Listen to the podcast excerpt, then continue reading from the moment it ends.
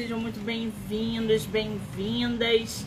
Estamos tentando aí é, falar com o nosso escritor Eric Dorelli, mas o Instagram tá dando bug. Já entrei e saí, vamos ver se agora a gente consegue, né? Vamos ver se ele vai entrar aí.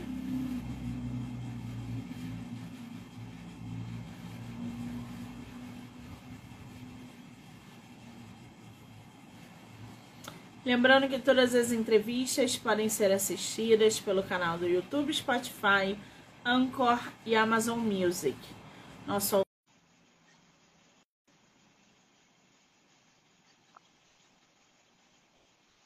Agora sim! Ah, que delícia! Agora deu certo! Querido, que bom te rever! Oh, valeu mesmo, muito bom. Oh, bom tudo demais. bem? Nossa, vi lá na Bienal, lá foi lindo. Oh, tudo bem, tudo tranquilo. Vamos aí. Gente, eu encontrei essa fera na. Bienal esse ano. Fizemos uma farra, tiramos foto, É. trocamos figurinha. Foi Muito bom. ótimo conhecer o Eric pessoalmente, porque eu já acompanho o trabalho dele, já li os outros dois livros dele, já teve aqui no projeto. Então, Uhum. ter você aqui no meu projeto de novo, Eric, é muito bom. Obrigada, tá? Valeu, obrigado você aí pelo convite mais uma vez aí. E obrigado por acompanhar, gostar também do meu trabalho também. Sei pra gente é muito bom. Não tem como, né? Não tem. Gente, É. talento desse não tem como. Ô. Eric, você está lançando o livro amanhã numa livraria. Eu tô mais ansioso do que no segundo. Assim, muito mais. É, Olha eu não sei por quê, isso! mas estou ansioso demais. Amanhã, aqui nas livrarias Curitiba, aqui, e Qual sete e horário? meia lançamento, sete e meia. Sete e meia. Você é de qual lugar do Brasil? Eu tô aqui em Curitiba. Eu sou carioca, mas eu moro em Curitiba há 15 anos já. Curitiba. Então o lançamento vai ser aí, em Curitiba, é isso? Isso, isso. Vai ser aqui em Curitiba. Muito bem. Às sete e É às sete e meia. É. sete e meia. Depois, Eric, se você tiver o banner ou o link, não sei como é que você está fazendo, me manda para que eu possa compartilhar nas redes, porque tem muitos leitores e escritores que são de Curitiba. Ah, E aí podem, de repente, te prestigiar, né? E tem uma até que vai às nove e meia da noite também ter uma entrevista com você, que conheço ela, que é a Gisele. Ô, Eric, você botou o fone e aí o teu som diminuiu bastante. Não, acho que ele caiu, ele fez um sonho. Aí caiu. Não, teu, teu som tá ruim. É. O que, que você fez aí? Melhorou? Não?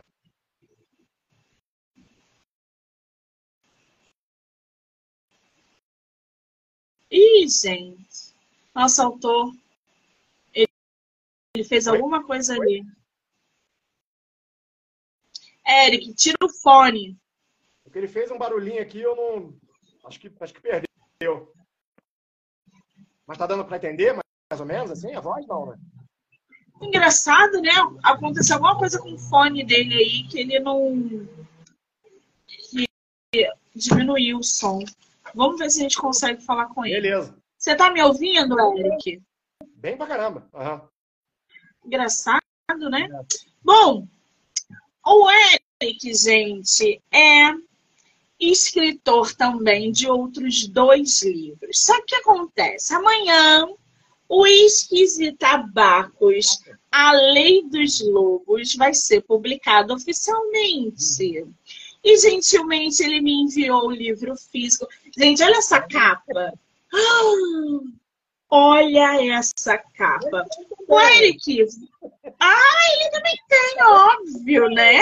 Ora. Como é que surgiu Whiskies e Tabacos, Eric? Então, é, é, eu sempre gostei de filmes de gangster, né? Assim, né? Somente aquelas gangues de Nova York, aquilo ali mexia muito comigo, assim, eu adorava aquele filme, assim, e isso ficou na minha cabeça por muito tempo, isso aí. Além de assistir outros também, né? Até aquele jogo do Mega Drive que tinha, o Dick Tracy, né? Que também era um filme também, eu ficava apaixonado por aquilo ali.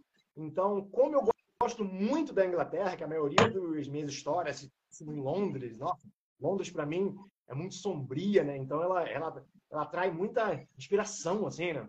Eu resolvi contar sobre Londres, né? É, sobre esses contrabandistas que, gangsta contrabandistas, né? que, que começaram a espalhar uísques e tabacos por ali entre 1840 até 1915, 12, por aí. Assim. Então, é uma ideia, assim, a ideia ela é real mesmo, mas é tudo fictício, mas assim, tudo que aconteceu lá, eu fui pegando partes assim e fui, e fui criando esse mundo, né? Esse mundo do whisky e tabacos aí. O nome das personagens não existe, é, é, alguns lugares fictícios também. Só Londres e East End que é que é assim que é real, né?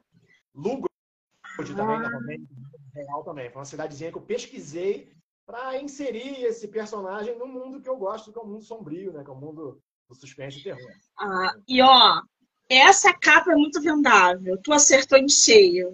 Porque essa capa é uma loucura. Olha isso, gente.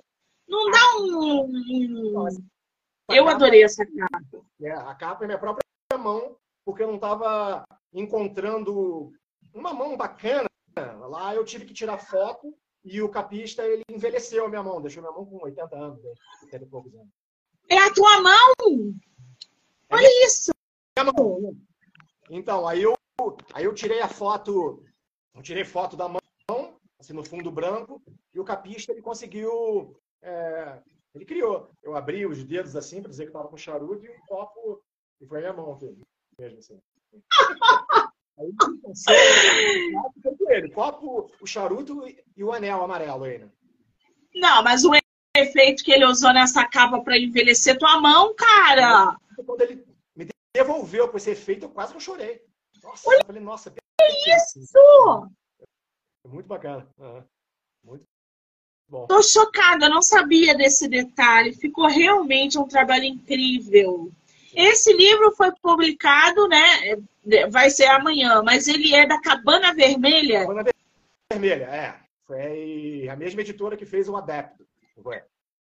Ai, o Adepto, gente. Ô, ô Eric, para a gente falar um pouquinho sobre uísques e tabacos, né?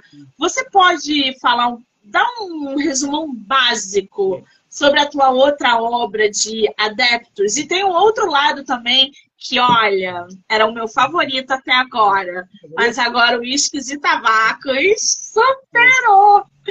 Você consegue fazer um resumão pra gente, tanto de Adeptos quanto de o outro lado? Sim.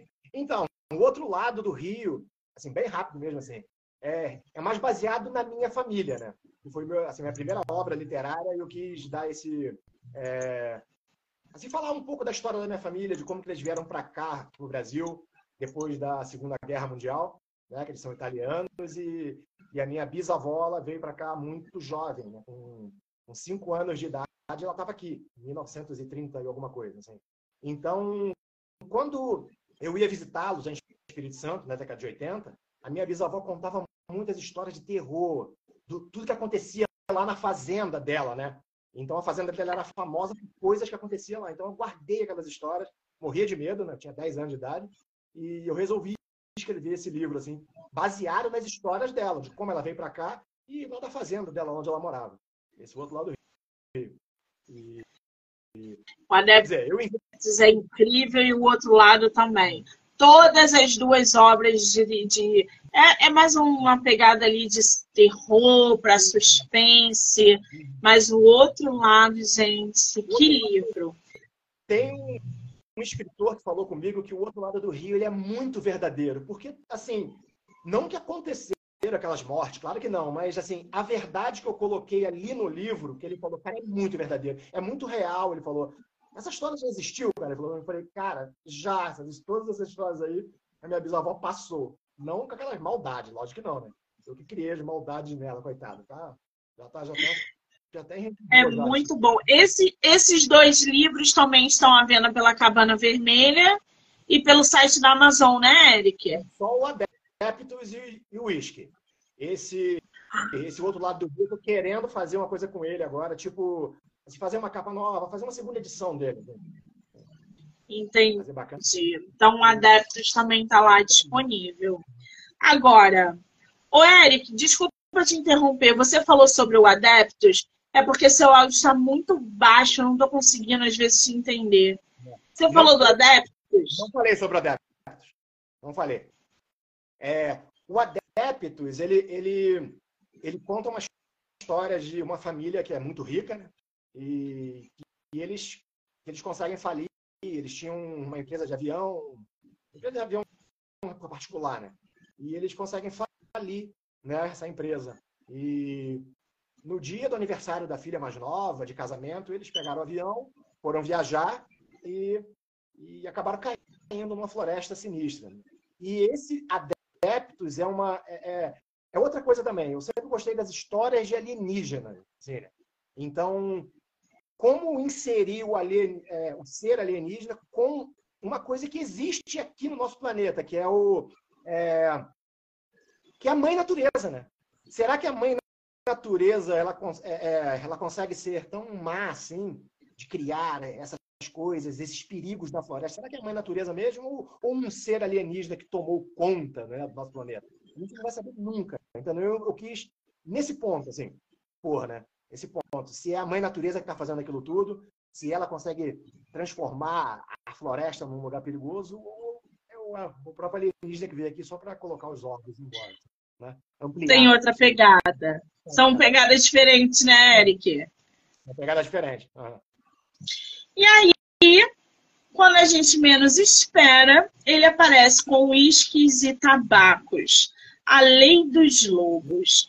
Para a gente conhecer um pouquinho mais sobre essa história, a gente vai lendo aqui, vai falando sobre personagens. Aliás, falta, eu acho que 50 páginas para eu terminar a leitura.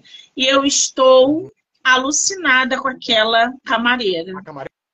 Quem é a camareira, pelo amor de Deus? Desde a primeira cena que aquela mulher tá martelando na minha cabeça. Porque se eu tivesse no lugar do cara, eu já tinha dado um tiro nela. Porque ela, ela perturba, ela bate, aí ela parece que não, sabe? E ela tá sempre em volta, ela tá sempre batendo na porta, tá sempre. Uh, que aflição que a camareira me dá. Quem é, é essa personagem? Então, é um terror psicológico. Usei bastante nesse livro. Aí, melhorou é... o som. Opa, melhorou. Melhorou. Olha, esse meu celular aqui tá muito velho, tem que vender muito livro aqui para comprar um novo aqui. É isso aí. Melhorou. Tá, é, melhorou. Então, é, essa camareira, ela tá no livro já. Eu não sei se você já chegou na parte lá onde ele vai para a França, ele conta uma história lá na França lá. E essa camareira tem a ver, não sei se eu posso contar aqui para você, você não vai perder a graça. Assim. Mas a camareira é, é ela mexe muito com a personagem quando ele era mais jovem. Entendeu? Então, para usar ela de novo, eu não tem gente assistindo aqui, eu não quero dar um spoiler tão poderoso assim, mas, mas assim, eu usei muito o terror psicológico mesmo das personagens em cima de um, que é o Mr. Wilson Wolf, que para mim é um dos maiores personagens que eu já criei assim, em toda a minha de carreira, assim, como escritor. Ele, eu vou te é. falar que ele é um personagem que me atrai profundamente. Uhum. Essa atmosfera dele. Uhum. É, porque, assim, um personagem, gente, primeiro alcoólatra. Ele Sim. tem uma atmosfera uhum. ali totalmente que acorda de ressaca, Sim. ele tem aquele cheiro é, amadeirado, um uhum. negócio meio Sim. diferente. Só que uhum. ele é uma pessoa totalmente sombria. E o Sim. cenário do livro é dentro de um hotel. A gente já está no quarto dele. Uhum. E aí os personagens são apresentados. O que, uhum. que é esse hotel, o Eric? Você pode falar do cenário Posso. do livro logo no uhum. início? Uhum. Quando eu, quando eu procurei uma cidade na Europa, eu queria uma cidade assim, não. Tudo bem que Romênia, a gente, assim, sabe, a gente lembra logo do Drácula, né? É, mas então a gente, é, assim, eu falei, não, eu quero uma cidade sinistra da época. Nossa, mas eu procurei. Por que, que eu escolhi Romênia, eu não sei. Acho que foi por causa do Expresso do Oriente, onde eles faziam aquele percurso para Hungria, Bucareste, não sei o que, Parará, Romênia, tal. E eu falei, cara, eu vou parar na Romênia. Eu vou ver que cidadezinha que, que tem bacana de 1800 e pouco, assim. Quando eu bati os olhos em Lugos, que tem uma foto antiga, eu tenho até uma foto guardada dela, que uma cidade era, era um hotel só, com várias casinhas do lado e uma igreja lá no final. Eu falei, essa é a cidade. Aí o que, que eu fiz? Eu peguei aquele hotel ali, que o hotel não tem nada a ver, era, era como surgiu a cidade, sabe? E transformei ele num hotel sinistro daquele jeito ali. Mas se você ver a foto, dá até medo, né? Falei, é aí que eu vou inserir o personagem ali. Ele vai acordar ali naquele hotel e, e tudo vai acontecer ali dentro ali. Então é um hotel mesmo, real mesmo, que tem em Lucas. Eu até vi se ele existe hoje ainda, mas eu não consegui encontrar fotos dele. Só antigas mesmo assim. Que maravilha! Mais uma curiosidade aí hum. do livro Whiskies e Tabacos. Bom, a lei dos lobos se define em duas premissas: uhum. contrabandos de mercadorias ilícitas e assassinatos pelo domínio territorial. O que, que, seria essa lei dos lobos, Eric, que você fala aqui? Então, a lei dos lobos, na época, é, por na Inglaterra, ou em todos os lugares, na Escócia, principalmente, onde começou essa guerra do uísque, né? E foi, é, é muito parecida com a lei animal, né? A lei dos lobos animal. É coisa de contrabandista, gangster ou qualquer tipo de facção, bandidos, qualquer coisa. Se o bandido, né, é, já não está servindo mais aquele grupo, ele é jogado de lado. Né? No mundo animal, quando está na alcateia, os lobos lá, o que, que o, sabe, o chefe dos lobos, no caso, faz quando um lobo está doente ou ferido? Deixa para trás, entendeu? Então, a lei dos lobos aqui pra gente, nós aqui, é, é totalmente diferente, né? Ou a gente, no caso eles, no caso eu, ou eles morrem, né? Por ter feito alguma besteira, por ter falado demais, ou por ter vendido coisas nas costas dos chefes, eles também é a lei dos lobos. É a lei assim, eu te mato e acabou. Então a lei dos lobos é muito baseada nos lobos mesmo, de deixar o, inimigo, o, amigo para trás, não é nem o inimigo, é deixar quem o traiu, né, para trás. Né? No caso dos animais não, os animais eles deixam porque está doente, porque está velho, então deixa para trás. Né? É isso. E é interessante frisar que essa história é uma história de 1800 e ela começa em 1853, ela começa e termina em 12, 1912. Muito bem. Quando hum. você fala mercadorias ilícitas, você está uhum. falando sobre o quê? Sobre uísque, tabaco, sobre alguma droga específica, uma mercadoria eu, então, específica? Eu, o que eu falo da ilícita é mais é, o contrabando de, de, contrabando de tabacos na época. Porque os tabacos chegavam de navios ali em Londres e, e nem sempre eles eram distribuídos normalmente ali. As caixas eram roubadas mesmo, mesmo e levadas para West End, que era tipo uma favela de Londres, né? Que era, assim. E, e assim, para quê? Para eles pegarem as sementes. Eles não queriam saber do fumo, eles não sabiam é, muito usar isso aqui e não sabiam nem como plantar a semente. Então, o que, que eles. Foi sem querer que um, que um inglês mesmo conseguiu. É, porque isso vinha da Noruega né? Que vinha, né? Sabe, o fumo, né? Dentro das caixas e tudo. E eram distribuídos para toda a Europa, né? Porque esse fumo era mais usado nos lugares mais frios, né? A galera pegava para o charuto lugares frios e foi comerciado muito bem na Inglaterra, depois foi para os Estados Unidos. Aí virou aquele boom, né? Virou. Mas foi por causa da semente. O mais importante do livro é a semente. O porquê que o cara conseguiu criar um tabaco mais poderoso do que os outros, entendeu? Então, quando a gente cria uma coisa muito poderosa, o olho grande dos outros vem em cima. Por isso que tem um personagem muito importante, o Josh Kirkman Label, né? Que era um grande homem do whisky, né? Um grande contrabandista de whisky também, que mandava mais em Londres, que falou, cara, o teu tabaco é importante. É quase tão importante quanto o meu whisky. Faz para mim, entendeu? Faz para mim que você vai ganhar bastante dinheiro. Então, o cara conseguiu. Não é isso. O ilícito é que eles roubavam umas caixas, eram tipo piratas. Antes de chegar ali pelo Rio Thames, eles, sabe, ali no mar, eles bloqueavam e roubavam as caixas. Assim, e vendiam, ilegal na cidade. É, é muito boa essa, essa abordagem, porque o, o personagem ele está envolto disso. Uhum. Você vê nas cenas essa atmosfera com tabaco, com o álcool. Às vezes o você álcool, não sabe é. o que, que é uhum. e o uhum. que, que não é. Você fala, o que está acontecendo? Uhum. Será que ele está imaginando isso por causa do álcool? Será que ele está tão bêbado assim a ponto uhum. de é, passar para gente o que uhum. é verídico ou não?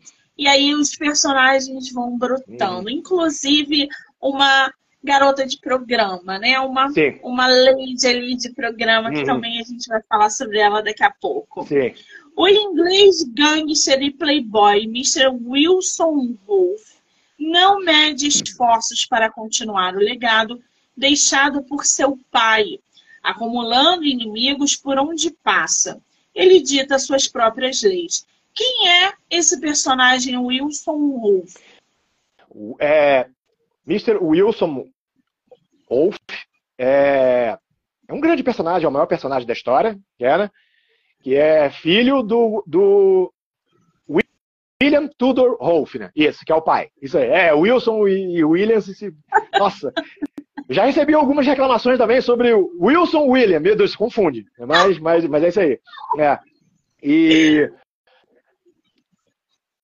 e a vontade do filho de, de, assim, de querer ser igual ou maior que o pai é muito grande. O pai, ele sempre dava conselhos ao filho. Cara, nunca experimente essas coisas que eu faço né? Então, esse caminho que o Mr. Wilson Wolf tomou, é, um caminho de experimentar as coisas, é, mesmo ele não experimentando o, fumo, né, mas pelo cheiro, né, levou ele a outras coisas, como tomar a própria mercadoria. Né? Eu vendo ou tomo? Vendo ou tomo. Então, o importante dessa personagem é que quando eu, assim, eu consigo inserir o álcool, né, um personagem aí que vem a, a, confusão. Será que é o álcool que está fazendo isso aí? Ou ele é um viciado mesmo em tudo aquilo, né? Só não vou dar um spoilerzão aqui, tem gente assistindo, mas, mas, né? Mas assim, o álcool é um caminho para você fazer um monte de besteira, né? Principalmente quem toma em demasia, assim, quem toma muita coisa, muita quantidade, ou vai ver alucinação, ou vai ver. Então, esse é o ponto de interrogação do negócio. Ele está bêbado direto mesmo, ele é eternamente bêbado, é assim que ele é, e a história conta muito, né? No passado, volta no passado o tempo inteiro e joga ele no presente ali, né? Assim. Esse pai, né, que você cita aqui, o pai do Wilson Wolf, hum. é, ele na história ele morreu, ele tá hum. na história junto com o filho, como que ele morreu, qual é o Sim. papel dele na história? O papel dele na história é que ele começou como um vendedor de hortelã, que foi em Londres existia lá em West, End, a terra era muito gostosa para você, hortaliças e outras coisas a mais, né? É, você plantar cenoura, plantar não sei o que. Eles arrumaram um pedaço de terra muito produtivo lá, que é East End, né? Era. E o pai, ele era conhecido. Aí o copo aí, ó. muito bem. E o pai era conhecido como um grande vendedor de hortelã e um cara muito inteligente. Só que ele começou a cair para o lado obscuro da coisa, né? Que foi que foi começar a, a, a, a testar esse, essas sementes, né? Então foi o primeiro cara que conseguiu, é, tipo, sem querer, pegar as folhas no inverno e jogar no armário. Ah, é, isso aí não dá em nada. A semente vai para o armário. E brotou dentro do armário, né? Aquilo ali. Ele conseguiu, mas ele, ele falou: não, no verão isso não estava dando certo, estava dando certo no inverno. E foi isso que aconteceu no inverno, ele começou a plantar aquilo ali, fazer o melhor. Ele fez as loucuras dele no quarto dele. E o filho, bem pequeno, né? Que era o Wilson Wolf, né? Ali bem, bem pequeno, ele viu o pai fazendo aquilo ali e tentou imitar. Por isso, assim, ele nunca conseguiu chegar aos pés do pai. Por isso que ele é desse jeito, tá, gente? Ele nunca conseguiu. Ele conseguiu outras coisas. Ele era bom em outras coisas. Bom no, na lábia. Agora, na construção mesmo das coisas, ele não era. É o sonho dele ser. Mas ele não chegou a esse ponto. Então, por isso é que ele venera tanto o pai, mesmo o pai não amando ele daquele jeito, né? O pai não ama ele assim, o pai é um doidão também, entendeu? Mas o pai deu o conselho, o maior conselho do livro, não é, tome da sua mercadoria, nunca, nunca beba sua mercadoria, nunca fume sua mercadoria. Quando um gangue ou contrabandista se mistura com isso, acabou. Esse foi o maior conselho. E para ele, quando ele era criança, era um conselho de pirata, era uma brincadeira. Entendeu? Mas aí, depois, anos depois, ele foi sentir na pele. Foi isso aí. Que hum. maravilha. Um dia, ele acorda bêbado num hotel bastante peculiar, na pequena Lugosi. Falei certo o nome? Sim, uh Uma cidade da Romênia. O autor falou para a gente como que veio essa ideia, uhum. né, do hotel lá na Romênia, através da Sim. foto. Depois eu vou inclusive ver é. se existe ainda esse hotel, né? Sim, acho justo. Uhum. Sem lembranças do seu passado, ele luta consigo mesmo para entender o sentido da vida uhum. e o porquê dele estar num local onde nunca fora bem recebido. Pois é. Tem um uhum. personagem aí, logo no início, que ele fica assim, eu vou lá, mas que parece que é o dono do hotel uhum. que é o bambambam bam, bam do hotel. E ele está sendo chamado por ele. Uhum. E ele aparece nas cenas, ele é muito é, é, frio e calmo. Quem é esse personagem, Eric? Você está falando do dono do hotel, senhor Ernest? É. Ernest Popeye. É. Sim. Ele é um dos personagens principais ali, assim, da trama, porque ele é o, o, o ponto de interrogação que eu deixo no leitor é, porque o leitor, eu já recebi uma crítica de um leitor falando sobre essa pressão que sentiu. Falei, meu Deus do céu, eu preciso conhecer esse personagem. Ele começa a ficar grande a partir do momento que o Mr. Wilson Wolf não desce lá para falar com ele. Quem é esse cara misterioso, que é o dono do hotel? Quem é esse Ernest Popesco? Então, ele é um grande personagem por causa disso. Ele, ele, ele sabe de tudo que acontece ali dentro, né? né? Ele tem é, ele conhece todas as pessoas que moram ali, principalmente o Mr. Wilson Wolf, ele conhece. Mas o que ele quer mesmo é saber se o cara vai se redimir de tudo que ele fez, né? De tudo que ele já aprontou na vida. A única coisa que ele quer é isso. É, o, é como se fosse um, um, um, um, cara que fica na porta de uma igreja. Quando a gente morrer, eu não sei se, se a gente vai ver isso. Alguém lá falando: você fez isso, você fez aquilo, você fez aquilo.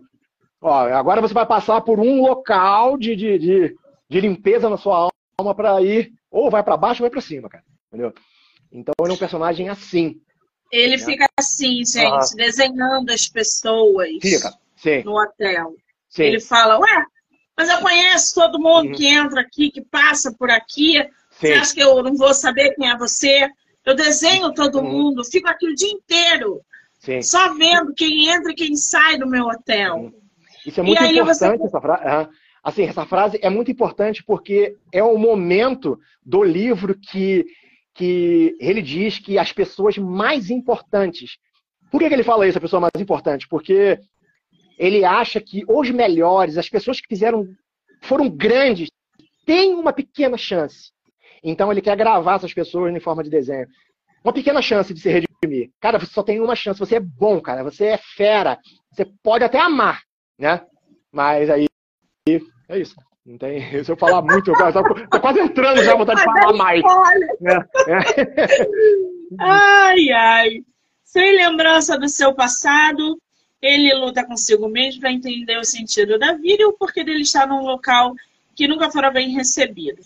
Vivendo por quase 300 dias num hotel sinistro, Wilson Rolfe começa a desconfiar que todos à sua volta escondem um grande segredo, principalmente ele próprio, que desconfia uhum. até da sua própria existência. No meio disso também tem um personagem, um médico, que Sim. ele encontra e a cena com o médico é muito boa, uhum. porque o médico aparentemente já sabia quem ele Sim. era. Quem é esse médico uhum. na história?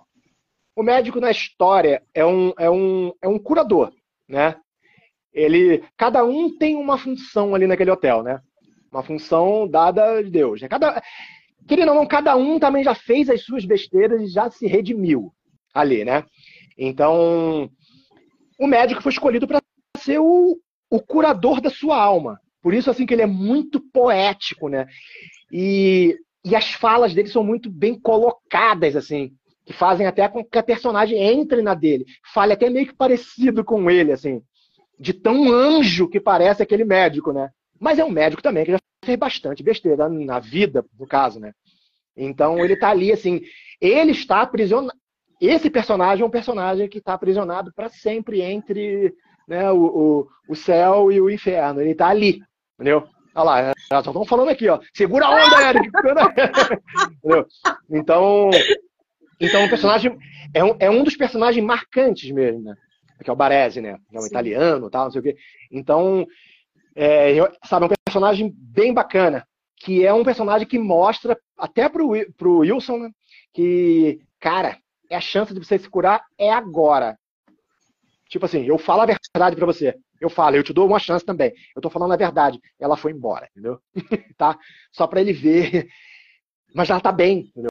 Mas aí já é. Quer dizer, a gente tem aí toda uma, uma parte também, uhum. né? Dependendo de como os leitores interpretem Sim. o que é esse hotel, uhum. o que são essas pessoas, né? Uhum.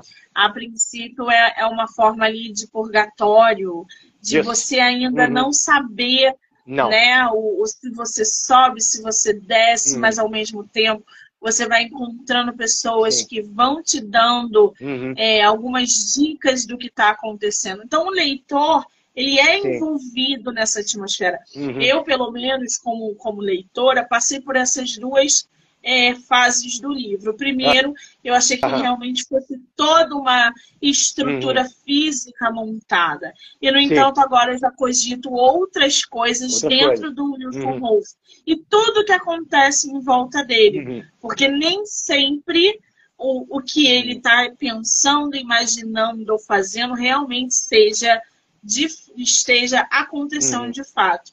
Então, Sim. não sei se aquilo é um teste, se não é, uhum. se ele está realmente sendo é, é, testado para, olha, Sim. vamos ver se você realmente parece uhum. estar num lugar melhor ou não. Então, é faltam, eu acho que 50 páginas para eu ler e eu espero que todas as minhas ideias estejam isso. ao contrário. Não. não, não, mas é isso aí. Agora, ô Eric, você levou quanto tempo para escrever esse livro? Esse livro demorou bastante, porque eu estava escrevendo ele bem devagar por causa do estudo, né? Em cima dele, assim, que é muito poderoso, que foi assim. Isso foram quase dois anos, assim. Eu comecei em 2021, início de 2021, quando eu estava escrevendo ainda o Adeptos, eu. E eu aí eu pegava partes desse livro, é, eu mudei bastante, até o nome do livro também. Algumas histórias começava de um outro jeito e não estava legal. Então eu comecei a montar o quebra-cabeça e deixava ele quieto. Falei, quando eu tinha uma ideia bacana, quando eu me aprofundava mais ao estudo, eu falava, cara, vai ser assim. É assim. E aí, quando eu terminei o Adeptus, teve aquele alvoroço, eu comecei a pegar ele realmente mesmo e fiz as mudanças que eu estava querendo. Assim. Muito bem. Existe possibilidade de uísques e tabacos ter uma continuação? Hum, olha, tem uma brecha que eu deixei, que o personagem ele tem 40 anos, né? Tem uma brecha no livro que eu deixei dos 20 ao 40, entendeu? Ninguém sabe o que aconteceu ali. Porque pula do 20 a 40 anos, né? Que eu conto até a idade dele, 20 anos até, até o 40. Então eu deixo um buraco mesmo ali, que pode ser um buraco ali para contar essa história até o momento que eu não posso contar, senão você também vai vai, vai perder a graça, até o momento que ele chegou ali, entendeu? É bem bacana se fosse para contar esse período de 20 anos. O que, que ele fez nesses 20 anos? Ele só contou do 0 ao 20 e pulou 40, entendeu? Sim. Bacana? Sim. Entrega o mundo dos jogos e da bebedeira e prostíbulos na cidade dos pecadores, esqueceu-se da sua grande missão, encontrar o anel do sol e ser maior que o seu pai, hum. William Tudor Wolfe. Eu adorei esse nome, gente, adorei. William Tudor Wolfe. Uhum. Ah, eu adorei. Hum. O temido contrabandista da Inglaterra, criador hum. do melhor tabaco da Europa. Isso. O Eric, tem alguma série, algum filme que você tenha usado para influenciar a tua história ou não? Tem bastante do Gangue de Nova York, assim. Eu, eu vi Gangue Gangue de Nova York, eu achei bem bacana o estilo, tudo bem que passou nos Estados Unidos ali, mas, mas o estilo do filme é muito parecido com Whisky e Tabaco na época, pela, pelo, pelo ambiente, sabe? O ambiente mais antigo, mais até fétido, né? Que eu falo até assim do, do grande fedor que teve. Nossa, então é bem bagunçado, assim. É bem parecido. Então, é, os ambientes eu tentei, assim, puxar da gangue de Nova York, assim. Porque, querendo ou não, eu vi muita coisa por foto, assim. Então não estava tão legal, assim, Londres, assim. Não, não era assim, eu queria mais suja. É, tudo bem, ela era bem suja, né? Todos os esgotos caíam ali mesmo, nas ruas mesmo, assim. Né? Ia para o Rio tal, mas eu queria uma coisa mais suja. Eu queria ter uma cidadezinha do lado que fosse ainda mais podre, assim né? Que os criminosos amassem aquele lugar ali. Eu não podia botar os pés em Londres para fazer tanta besteira. Eu eu quero levar o uísque para lá, sabe? Eu quero levar o tabaco, eu quero vender para aquelas pessoas ricas ali. Então, eu usei essa ponte, né? É, Esse anel do sol que uhum. você fala aqui, o que, que é o anel do sol? O anel do sol, é, sabendo que ele ia morrer, o, o William Tudorholf, né? Mesmo assim, caiu a lei dos lobos aí. Mesmo ele sabendo que o maior chefe era o Josh Kirkman Laybourne, que era o maior chefe na época de todos, e o cara era bilionário, tinha um anel amarelo no dedo, nossa, mega milionário, ele sabendo que ia acontecer alguma coisa com ele, aí o anel ali, ó.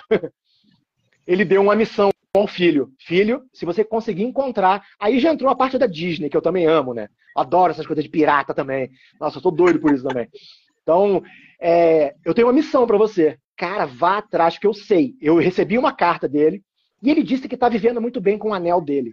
Então, se você for atrás desse anel, você vai se dar muito bem. Mesmo assim, a lei dos lobos atuou ali no final da vida do cara, entendeu? Mesmo sendo o melhor amigo dele, que ajudou ele, tudo ali na Inglaterra, né?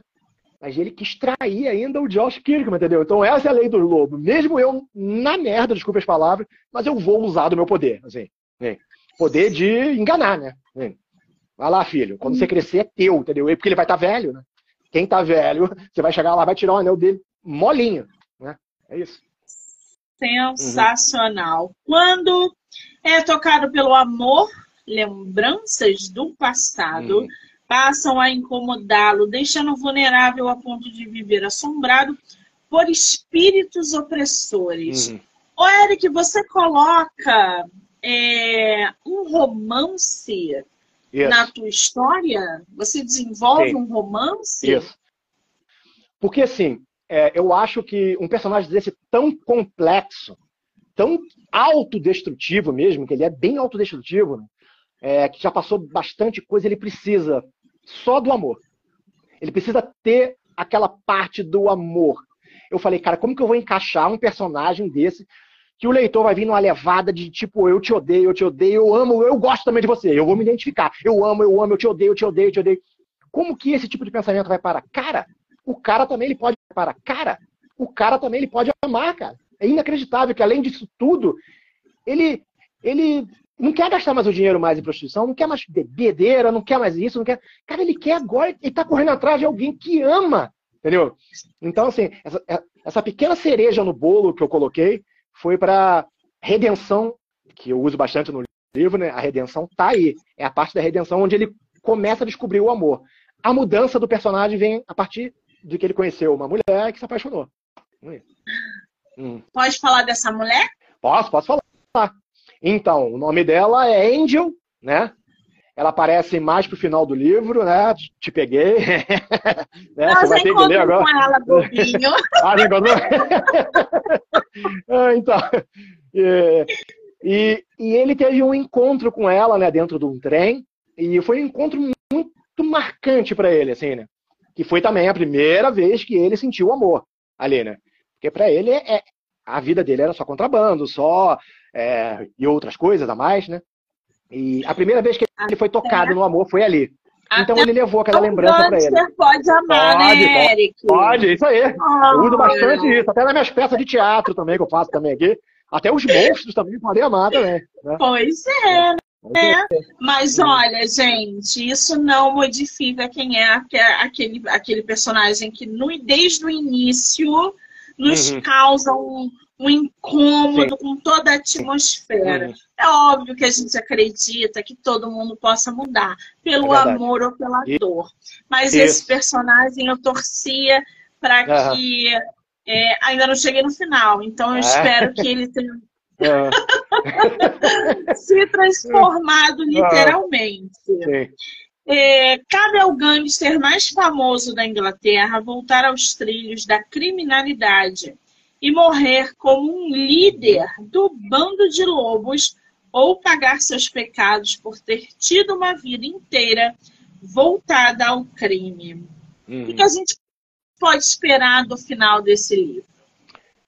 Então, é, o que eu criei para esse final foi uma coisa assim fora da casinha, foi fora do normal esse final, assim, sabe?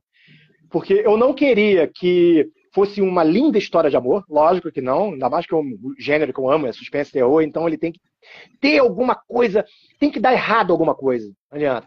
Apesar de eu mostrar que isso pode dar certo. Mas o que eu criei no final é apenas a palavra redenção, sabe? Redenção é a palavra do livro. É, é, tudo bem, eu consigo chegar até certo ponto. O que eu deixei mais assim foi que, que será que eles estão assim, será que o Mr. Wilson Wolf ele está enganando até o próprio limbo, entendeu? Será que ele está conseguindo, sabe? Será que ele é tão inteligente assim para chegar a esse ponto de conseguir enganar, né? Então, porque eu acho assim, eu tenho uma opinião muito grande, principalmente dos gangsters da época que eu estudei. Eles não largam mão do osso. Eles não vão largar. Entendeu? Eu parti daí, sabe? Eles não vão largar mão do osso porque essa frase final aí para a sinopse é: será que ele vai largar e vai ter redenção ou vai voltar para a matilha? Entendeu? Ou vai morrer como um líder porque esses caras gostam disso, sabe? Sabe? Eles gostam de ser. Falta uma estátua para eles lá, né? Assim, né? Uma estátua em esse end lá, assim, né? Para eles. Eu fui o maior. Será que ele vai se. Entendeu? Será que ele vai no final ele vai falar, cara, eu preciso de uma vida normal? Entendeu? E esse é o grande mistério no final do livro, entendeu? Então é bacana, assim. Ai, que delícia! É muito, tem muito de Pick Blinds aqui, é. gente. É. praticamente o Tommy Shelby, o senhor Rolf. Agora, o Eric, gente, também é professor de artes visuais, uhum. roteirista, ator e diretor. Você uhum. produz peça teatral, é isso? Sim, e não tem nada a ver com o que eu faço dos livros. As minhas peças tudo de comédia. É. tem nada a ver. Sim, sim como é que é. pode, né? Dar comédia para o suspense. É, então, eu tô aqui nos meus livros... Cartaz, não tá, Eric? É, a minha nova peça agora, ela estreia em março no Festival de Teatro aqui de Curitiba que é uma sequência de um grande sucesso que teve aqui, que é Drácula, né? Eu estou fazendo Drácula 2, o retorno. É, que é uma nova aventura, alguns personagens da primeira voltam, assim, para 20 anos depois, é bem bacana, né? E essa então temporada então, do teatro vai de quando até quando? Então, o Festival do Teatro vai ser do dia 28 de março até dia 9 de abril do ano que vem. Ah, ano que uhum. vem, tô achando que é agora, não, final não. do ano. Nós estamos em ensaios agora, pegando forte aí nos ensaios e, e pondo aí, vai ser um... Assim, eu gosto de montar essas coisas doidas, assim, como eu amo a Disneyland, eu amo a Disney também, adoro, então eu sempre quando eu monto as minhas coisas é muito parecido com a Disney, assim. Sempre tem uns finalzinhos felizes, umas coisas bacanas, tem nada a ver com o que eu escrevo nos livros. Né? que quando eu é saio dali do computador, sou outra pessoa. Quando eu estou escrevendo uma comédia, assim, sou outra pessoa. É, como é que pode, demais, né? É, como é que pode? Hum. Bom, o nosso escritor também ganhou um prêmio internacional com o filme Alegria. Uhum. Que filme é esse, Eric? Foi um filme que foi rodado aqui em Curitiba em 2015. Foi no qual eu trabalhei como ator nesse filme, que eu fui o ator principal do filme. E, e esse filme, assim, a gente não deu nada, nada por ele. Foi um filme que custou, sabe quanto? Dois mil reais para fazer. E o filme estourou lá fora de uma, sabe, uma proporção gigantesca que ele foi parar até em Palm Springs, né? Lá no festival lá de cinema de lá. E foi. E nós ganhamos um prêmio também na Colômbia, foi Mar del Plata, um negócio assim, sei lá, eu não lembro o nome. Ganhamos um prêmio de melhor, melhor filme da nossa América aqui, que foi. Melhor curta-metragem, foi. Filme. Daqui. E a gente pode assistir aonde? Ele tá no YouTube, tá no YouTube desde 2017, que assim, parado de vender ele, né? Pararam de postar e caiu no YouTube lá e ficou. Então, e tá lá. Alegria, tem que pôr Alegria e o nome do diretor Miller Baroni. Tem que pôr esse nome aí que, que aparece. Vou colocar o link, gente, do Alegria hum. aqui nos comentários para vocês. E vou deixar marcado hum. também aqui na live para quem quiser assistir. Então Sim. é só acessar o, o é link muito...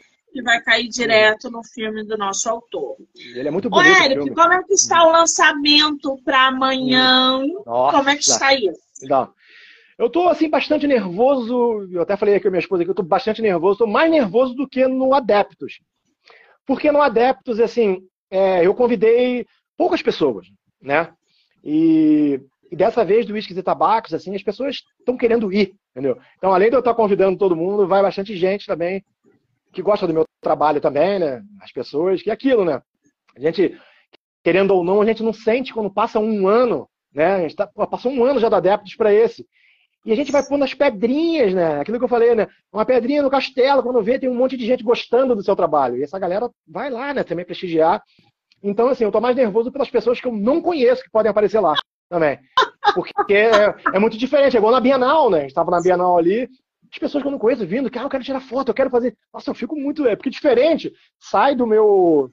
da minha zona de conforto, que é como ator, como diretor, que eu tô com público, no teatro, ou na TV, ou no cinema, é diferente demais. É muito mais delicado, é isso aí. Sabe, é muito mais delicado o livro. As pessoas têm um carinho muito grande quando pega no livro, quando, quando então é... e você vê nos olhos da pessoa, né, assim, né? O carinho que ficam te olhando, te endeusando, assim, é muito legal, assim, cara. É um outro, um outro estilo, assim, outro tipo, assim. Bom. Que delícia! A vida de escritor é assim, ah, de publicação. É. Agora, eu sei que o lançamento é amanhã, que esse livro está uhum. saindo do forno, está quentinho. Mas uhum. projetos para 2024, temos? Sim. Então, além da peça de teatro, né, que eu vou fazer lá o Drácula 2, temos, eu tenho mais um livro que eu vou lançar a partir de junho, já tem já um, mas por outra editora que é o editorial Casa, que eu estou querendo lá ali, conversar com eles ainda, fazer uma reunião, mas parece que eu vou fechar com eles ali para fazer. O nome do livro é Bedroom, Meus Sonhos, Seus Pesadelos. É um livro de contos suspense, de terror. É, terror, terror. suspense, é, terror, suspense, ficção. Tá tudo naquele livro ali. Tem até fantasia também, tem. Que eu, que eu vou falar, cara, vou escrever fantasia só para só pra sentir o terreno, né? Até isso tem. Então eu misturei bastante. E são contos reais da minha vida. Tipo esse do outro lado do rio, né? Que é um contão, né? Querendo ou não. Então são partes da minha vida que eu coloquei ali nesse conto. Então eu escrevo os contos e quando eu termino o conto eu falo Tipo, esse, essa história aconteceu em 1985, eu era isso, aquilo, então eu vou detalhando em letrinhas pequenas o que aconteceu naquele conto de cima, que é totalmente ficção também, né?